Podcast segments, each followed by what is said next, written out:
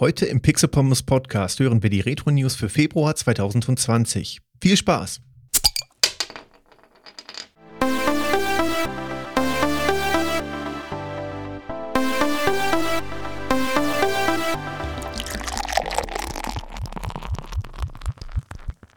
Und damit wie immer herzlich willkommen zum Pixel Podcast. Heute, am 29. Februar 2020, haben wir den bekannten Schalttag. Das heißt, im nächsten Jahr werden wir uns nicht am 29. Februar hören, sondern am 28. Ähm, deswegen eine besondere Episode. In vier Jahren hören wir uns quasi dann wieder zu diesem Datum im äh, Februar sozusagen. Ähm, nichtsdestotrotz wollen wir uns heute einmal die News aus dem vergangenen Monat anschauen. Da habe ich ein paar vorbereitet. Es sind tatsächlich wieder mal relativ wenige. Das macht aber nichts. Ich möchte euch auch nicht langweilen. Deswegen starten wir auch direkt mit der Rubrik Neues von gestern. Am 12. Februar 1990 ist Super Mario Bros. auf dem NES in Nordamerika erschienen. Zum Vergleich, im gleichen Jahr erschien schon Super Mario World für das Super Nintendo nämlich im November 1990, allerdings nur in Japan. Ich finde es immer sehr interessant, wie die Release-Daten damals noch auseinander lagen. Also, dass da wirklich dann ein oder anderthalb Jahre manchmal dazwischen lagen, bis ein Spiel in Japan veröffentlicht wurde und dann die Veröffentlichung hier in Amerika oder bei uns anstand. Der Zeitversatz zwischen Amerika und äh, Europa war dann meistens nicht mehr ganz so groß, aber die Zeit zwischen dem Japan und dem und irgendeinem Release in anderen Regionen der Welt war schon immer relativ saftig. Hoch, hoch, runter, runter, links, rechts, links, rechts, BA Start. Das ist der allseits bekannte Konami-Code, dessen Erfinder Kazuhisa Hashimoto nun leider im Alter von 61 Jahren verstorben ist. Der Konami-Code schaltet in vielen Konami-eigenen, aber auch in sehr, sehr, sehr vielen fremden Titeln Cheats oder spezielle Funktionen frei. Bis heute werden Spiele veröffentlicht, die bei der Eingabe dieses Codes irgendwelche Funktionen aktivieren.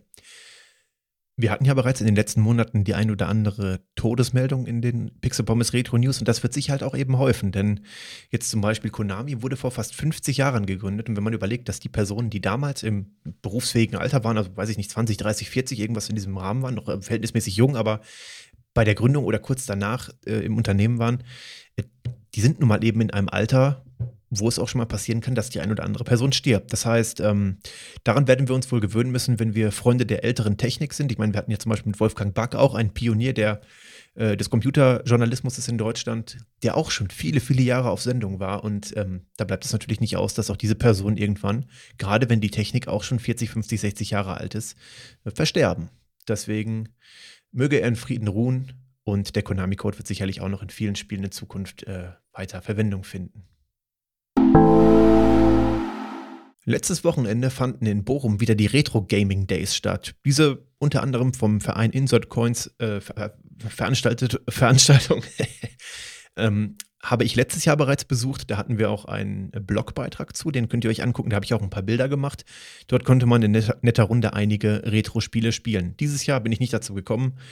Ähm, war allerdings sicherlich wieder sehr nett, hat mir im letzten Jahr auch gut gefallen und vielleicht kann ich ja nächstes Jahr wieder teilnehmen.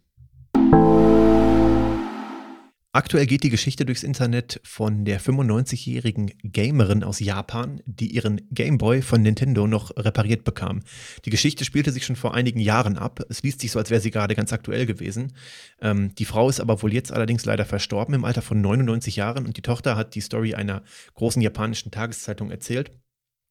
Das war, als die Frau 95 Jahre alt war. Sie war tatsächlich eine leidenschaftliche Gameboy-Spielerin, hatte, glaube ich, schon vorher drei andere Gameboys und die auch kaputt gegangen waren. Und jetzt ist ihr viertes Gerät kaputt gegangen. Und ähm, so wandte sie sich dann, ich glaube, mit Hilfe ihres Enkels an, an den Nintendo Kundenservice, die tatsächlich dann ähm, ein Ersatzgerät gefunden haben, welches noch unbenutzt war. Das ist nach all den Jahren auch nicht mehr anzunehmen und wahrscheinlich auch nicht der Regelfall. Ähm, also ihr werdet eure alten Gameboys wahrscheinlich nicht zu Nintendo einschicken können, aber ähm, doch eine schöne Sache, dass die Frau dann noch weiter mit dem Gameboy spielen konnte. Ich weiß, einige im Internet haben jetzt gleich wieder die Marketingkeule rausgeholt. Oh, das hat Nintendo nur für PR gemacht. Meine Güte, freut euch doch einfach, dass es auch in dem Alter noch Gamer und Gamerinnen gibt, die Spaß am Spielen haben und dass die in dem Falle die Frau weiterspielen konnte. So würde ich das Ganze sehen. Von daher tolle Aktion. Die schon in den letzten oder vorletzten Retro-News angekündigte Auktion der Nintendo PlayStation bei Heritage Auctions ist gestartet. Aktuell liegt das Gebot bei 300.000 Dollar. Ich schätze, da wird noch einiges gehen. Es ist natürlich eine Menge Geld, auch jetzt schon, aber für so ein Unikat aus der Videospielgeschichte, denke ich mal, ist, ist auch noch deutlich mehr Geld drin bei der Auktion. Ich halte euch auf dem Laufenden, wenn es was Neues gibt. Eine ganz andere Sache gibt es auf der DMG-Page. Dort gibt es das kleine Magazin Pocket. Ein klein heißt wirklich klein, denn es liegt im A6-Format vor, mit dem klassischen Gameboy als Hauptthema. Ja, tatsächlich, ihr könnt für den wahrscheinlich nur Selbstkostenpreis von 2,50 Euro das Magazin bestellen. Es ist sehr klein, es ist sehr liebevoll gemacht und beschäftigt sich mit dem Nintendo Gameboy. Und ich fand wirklich die Aktion klasse, weil es A, ein tolles Thema ist, was uns alle interessieren dürfte, aber B, vor allen Dingen auch ein Printmagazin. Also ich finde, ein gedrucktes Magazin hat nochmal eine ganz andere Wirkung als ein Blog oder irgendein digitales Medium.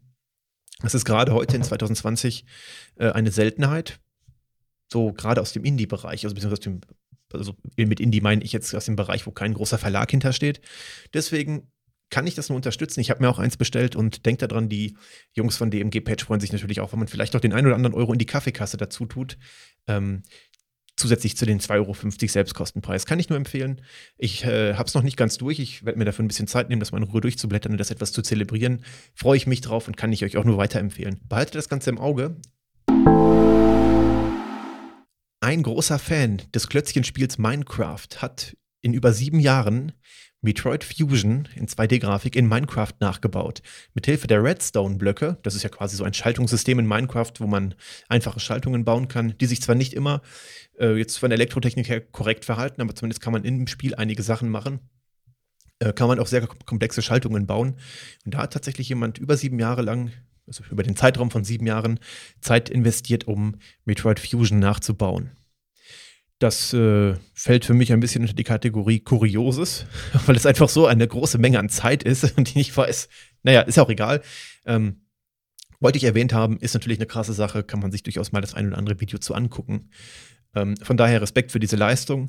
Ich bin froh, wenn ich in Minecraft schon einfache Redstone-Schaltungen hinkriege mit irgendeinem Schalter und dann passiert irgendwas.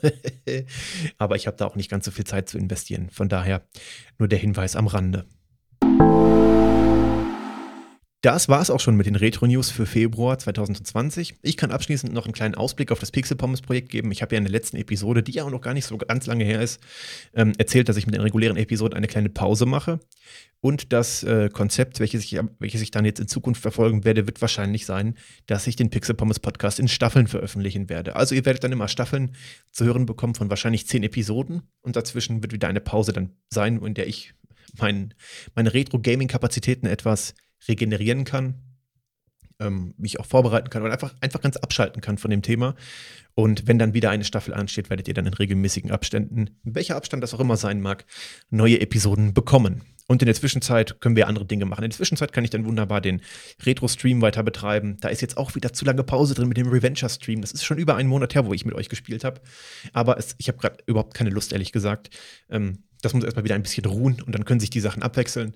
Innerhalb der Staffel kann ich mich voll und ganz den Episoden widmen, zwischen den Staffeln, wie ich Bock habe, wie ihr Bock habt, ähm, den Retro-Stream ganz chillig angehen. Ich glaube, das ist ein guter Fahrplan, damit wir auch noch lange Freude zusammen an dem Projekt Pixel Pommes haben werden. Auf den Plan freue ich mich. Ich bereite auch schon Sachen vor nebenbei, also lege mir Sachen im Kopf zurecht oder arbeite Ideen aus. Ähm, und das wird halt der Fahrplan sein, dass wir uns dann in den Staffeln hören. Die erste Staffel habt ihr sozusagen gehört. Die erste Staffel waren jetzt die 50, 51, 52 Episoden. Wie viele es auch dann immer sein werden, bis die zweite beginnt. Wir haben ja noch die Retro-News. Ähm, und die zweite Staffel geht dann los und wird dann immer wahrscheinlich, würde ich mal sagen, zehn Episoden beinhalten. Gut, dann wisst ihr auf jeden Fall Bescheid. Könnt euch auf jeden Fall mit mir darauf freuen. Wird ziemlich geil, definitiv. Also das wird vielleicht auch dann, kann, wenn ich meine Kapazitäten, Ressourcen dann ein bisschen fokussieren kann auf so eine Staffelphase, äh, mit Sicherheit auch noch hochwertiger werden. Vielleicht kann man auch dann zwischen den Staffeln äh, das Intro modernisieren, was auch immer. Also definitiv ähm, ist es, glaube ich, ein guter Weg, den ich in meinem restlichen Leben, ja, das habe ich tatsächlich auch noch, äh, vereinbaren kann und trotzdem das Projekt nicht drunter leiden muss. Coole Sache, wird wirklich richtig, richtig cool. Ähm, seid gespannt, wie sich das Ganze entwickelt. Okay, jetzt habe ich auch schon wieder acht Minuten geredet. Eine annehmbare Zeit für Retro News. Ähm, ich sage danke fürs Zuhören. Bis zur nächsten Episode.